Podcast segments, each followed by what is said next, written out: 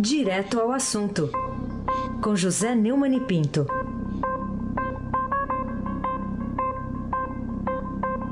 Oi, Neumani, bom dia. Bom dia, Raíssen Abac, o craque. Bom dia, Almirante Nelson, o seu pedalinho.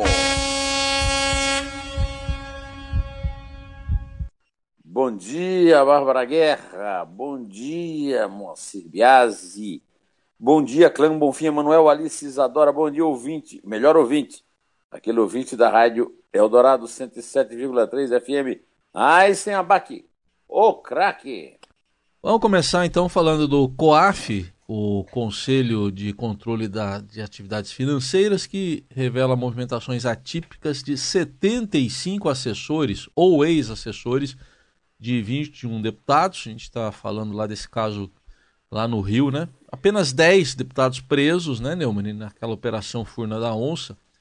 E a deputada estadual eleita aqui em São Paulo, Janaína Pascoal, deu um depoimento importante lá na conta dela no Twitter sobre devolução de dinheiro de funcionários de gabinetes para parlamentares da Alesp. No que, que vai dar isso, hein, Neumann?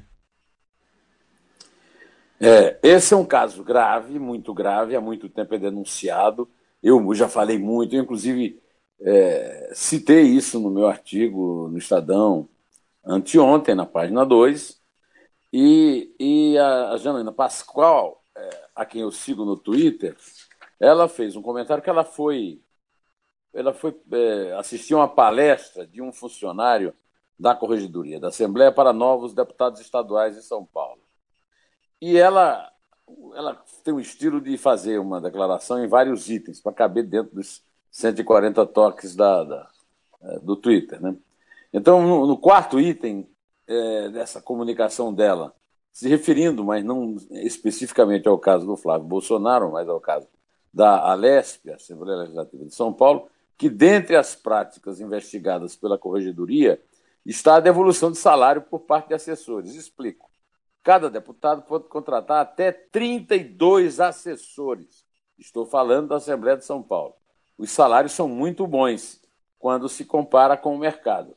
E ela fez comentários é, bastante pontuais, mas comentários lúcidos sobre o desperdício de dinheiro público, que em vez de contratar 32 assessores, em vez de, de contratar assessores técnicos competentes para ajudar a legislar, os deputados completam a sua renda furando o teto constitucional através de um expediente que eu considero praticamente um assalto à mão armada, que é obrigar o assessor a devolver parte do dinheiro que ele ganha, porque o salário é muito bom, para o, o, para o deputado que contratou, pelo poder que ele tem de contratar e demitir. E a Janaína ficou chocada quando o funcionário disse a ela que quando alguém denuncia, a primeira providência é demitir quem denuncia e obrigá-lo a devolver o dinheiro que ele recebeu. Aparentemente é uma coisa que vai manter a prática infinitamente. Né? E eu já alertei no meu artigo que esse tipo de prática é uma prática criminosa, é uma forma de corrupção, mas vai ser muito difícil de combater. E nós estamos vendo o exemplo lá da da Alerj, lá no Rio, né? que, o, tá, conforme o Globo está dando hoje, a COAF está sendo aí é, criticada por ter citado o filho do Bolsonaro, como se o termômetro tivesse culpa pela febre, né? a COAF já é, é, constatou, naquele mesmo período lá do Flávio Bolsonaro, é, 75 movimentações, ou seja, movimentações atípicas em 75 contas de assessores e ex-assessores de 21 deputados. A coisa é grave, Raíssa Abac, mas tudo indica que passará a ser é, hábitos e costumes é, dos representantes do povo brasileiro, paulista, é. fluminense, etc. Raíssa Abac, o craque. Você lembrou bem aí, né, Neumann? Porque se for pegar no passado, o COAF está vindo aí desde o, desde o mensalão, né? Passou pelo petrolão e está chegando nesses casos de hoje também, né? O, Sim, senhor. O, o Neumann, ainda sobre esse caso que você está comentando aí, do, o Flávio Bolsonaro atribuiu à imprensa a repercussão desses casos aí, que agora é, envolvem dois assessores. A gente já falou muito do Fabrício Queiroz, Mas agora apareceu aí o tenente-coronel PM Wellington Sérvulo Romano da Silva. Ele passou 248 dias em Portugal, é? Em Portugal, a família dele está morando em Aveiro, eu tenho acompanhado aí pela televisão. E o, o, o, problema do Flávio Bolsonaro é que todo dia ele apresenta uma versão diferente. E isso só se resolve na hora que o Sévolo voltar de Portugal e que o, o, o Fabrício, que já perdeu o lugar, né, dentro daquele, daquele ditado popular, né, apareça. O, o Fabrício precisa aparecer para contar a história dele. Não adianta dizer, não, quem tem que explicar é o Fabrício. Então apareça e conte. Né? Aliás, não, não são só os membros da família Bolsonaro que aparecem nesse caso. Também os seus auxiliares diretos. O general Mourão tem falado muito sobre isso, cobrado. A própria Janaína Pascoal, que não é assessora do Bolsonaro, mas aliada, quase foi vice também, né? E, e, a coluna do Estadão, da nossa colega Andresa Matais, deu uma nota chamada Vida Nova e contou que o ministro do Supremo está vendo, prevendo problemas para o Sérgio Moro, futuro ministro da Justiça, por causa dessa polêmica aí das movimentações atípicas do ex-assessor do Flávio Bolsonaro, que repassou um, cheque para a futura primeira-dama, 24 mil reais, né, para Michele Bolsonaro. E ela completa o assunto é, sem mira, na nota sem mira, observa que Moro aceitou a vaga com a condição de que ministros denunciados serão exonerados, mas não recebeu aval para demitir o filho e a mulher do presidente. Pois é. Dias atrás eu comentei que Moro defende investigação sobre 1,2 milhões na conta do ex-assessor do Flávio Bolsonaro. O que tudo indica, a prática é comum, conforme acabamos de ouvir na, no comentário que eu fiz a respeito dos tweets da, da Janaína Pascoal. Né? Nomear assessores de baixo valor salarial, nem muito baixo, não, em comparação com o mercado, nem tanto, né? para pegar de volta parte da verba que o Legislativo aloca para os representantes poderem contratar serviços para o bem da sociedade, como lembrou a Janaína. Aí tem fraude e tem lavagem de dinheiro, quer dizer, todo mundo diz, não, até agora não foi constatado crime nenhum, não foi, mas pode vir a constatar fraude e lavagem de dinheiro. E é uma prova de fogo para o Moro logo no começo da sua gestão, porque no caso aqui não vale usar o truque de procurar onde sabe que não está para concluir que não existe. Aí sem abaque, o craque. Mudando de assunto agora, Neumann, é, a gente teve ontem né, a divulgação de uma pesquisa CNI Ibope que constatou que 75% dos brasileiros entrevistados, isso aí dá 3 em cada 4 né, pela pesquisa, concordam que o governo Bolsonaro, até agora, com o que tomou de decisões, está no caminho certo. Isso conforma e confirma né, a, a, a afirmação que eu tenho feito aqui, que a, a eleição registrou realmente a vontade majoritária do povo brasileiro. E essa vontade, deve ter havido muita gente que não votou no Bolsonaro, porque realmente esse número é altíssimo, né? não, não corresponde exatamente à votação, né? É, muita gente também está feliz com as providências a serem tomadas. Basicamente, eu acho que esse apoio se deve a combate à corrupção, à manutenção da Lava Jato, é, e que essa pesquisa da CNI Ibope confirma essa popularidade deste momento. A popularidade é bastante estimulante para o próximo governo, é uma espécie de lua de mel, dá muita força ao presidente para fazer o que prometeu, mas é, também é uma possibilidade de haver uma reversão no caso de não haver uma correspondência a essa expectativa. Não é o que eu estou desejando, ao contrário, o que todo o Brasil deseja é que o Bolsonaro faça realmente uma limpeza da velha política, combata a corrupção, é, combata o crime organizado, que é uma das, uma das forças de sua, da, da, da sua plataforma de campanha, e mostre que o povo acertou.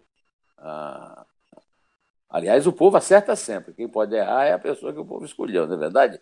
Abaque, o craque. Muito bem. O Neumann, o ministro do Trabalho em exercício, porque, enfim, tá, é o, reserva do reserva do reserva, né? Pelo jeito. Uh, ele tinha reclamado do fechamento da pasta, né, o Caio Vieira de Mello, e agora foi afastado também naquela operação que a gente falava ontem, a registro espúrio, a quinta fase dela. Ô, oh, Heisen, eu, eu, eu, eu, acho que a falta da Carolina aí, que, que ela tenha um bom dia, onde ela estiver, né, descanse bastante, não está animando muito a sua veia é. de trocadilhesca, né, porque é. a, a, o Ministério do Trabalho virou uma academia, né? Só, o que não falta lá é ministro fazendo exercício, é, praticando exercício. Agora, esse ministro aí, olha, a pasta tem 88 anos, não pode ser extinta assim. E, no entanto, estava lá, segundo as, as investigações da Polícia Federal, do Ministério Público Federal, e conforme decisão do Supremo Tribunal Federal afastando-o da função, estava lá é, fazendo o que o Zé de Seu faz, né? É, praticando o crime no lugar mesmo onde foi flagrado. Né? Antigamente, Raíssa, você também, que é um, antigo escriturário da justiça lá em Mogi das Cruzes, é, antigamente o criminoso voltava ao local do crime. Atualmente, o criminoso volta ao local do crime para cometer o mesmo crime. Quer dizer, é confiar muito na própria impunidade. Ainda tem a cara de pau desse tal de Caio Vieira de Belo, que saiu aí dando entrevista a respeito da importância histórica do, do Ministério do Trabalho, que é, é histórica para os funcionários do Ministério, para os sindicatos que exploram o trabalhador brasileiro, sempre exploraram, agora, graças à reforma trabalhista, não vão mais explorar, pelo menos do ponto de vista obrigatório, o trabalhador brasileiro não será mais forçado a entregar um dia do seu trabalho para sustentar essa podre estrutura sindical, porque no fim, o que esse essa registro espúrio está é, constatando lá no Ministério do Trabalho é o apodrecimento da estrutura sindical.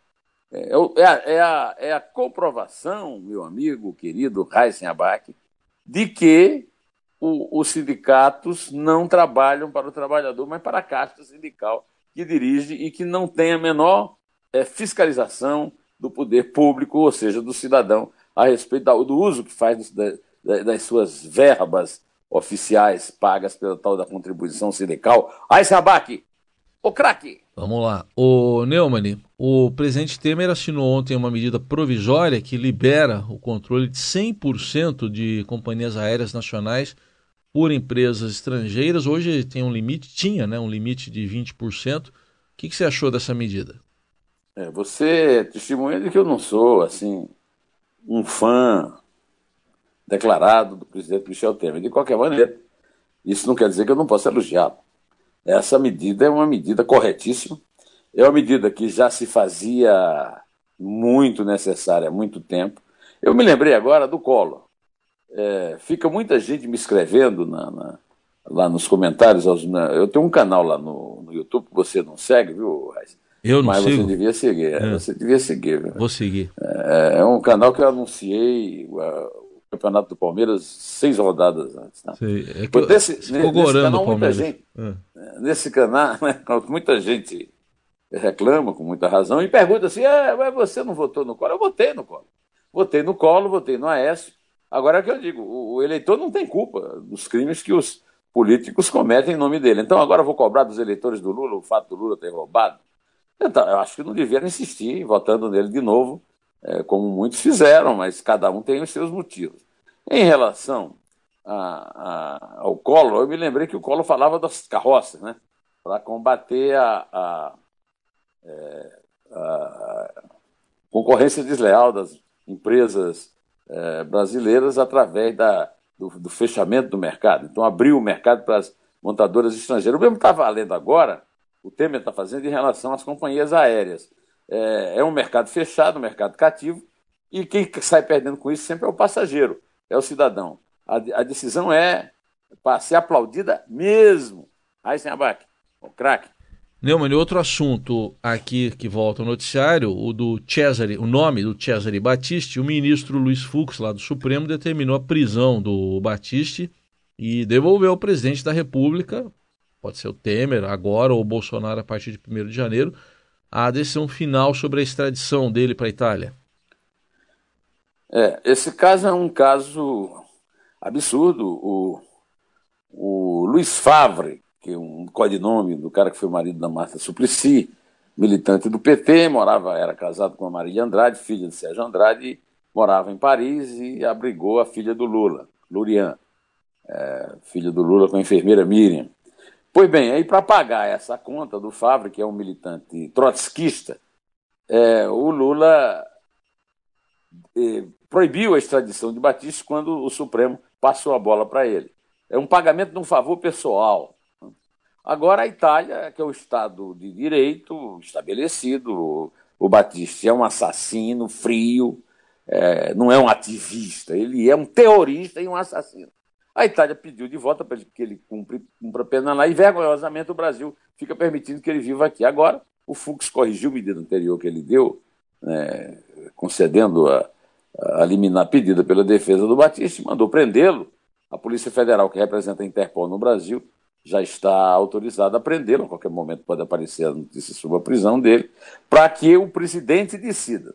Eu duvido que o Temer meta a mão nisso aí. Não sei. De qualquer maneira, ele ainda tem aí, sei lá, como é que é? 16 dias, isso. 17 dias para cuidar disso, né?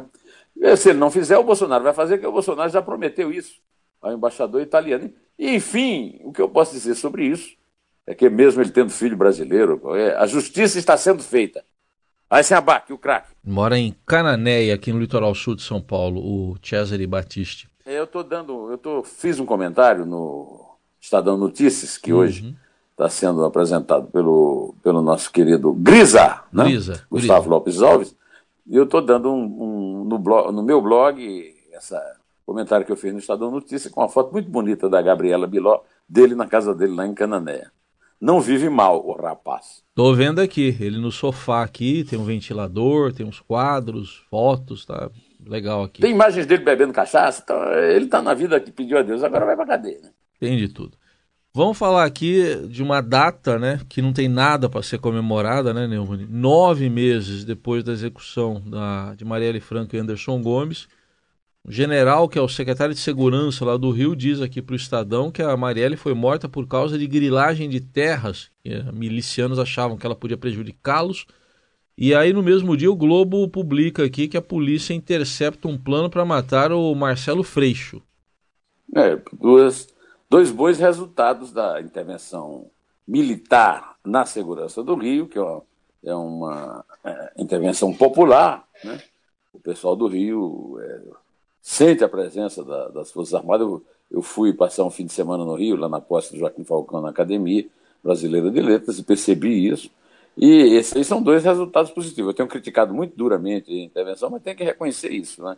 O, o, o general Richard, que é o secretário de Segurança lá, do Rio de Janeiro da intervenção, né? anunciou essa história da, da, da grilagem. Foi feita uma operação também com a, com a coisa de clonar. E a polícia chegou à conclusão que o carro dos assassinos que executaram a Marielle e o Anderson Gomes foi clonado. Né?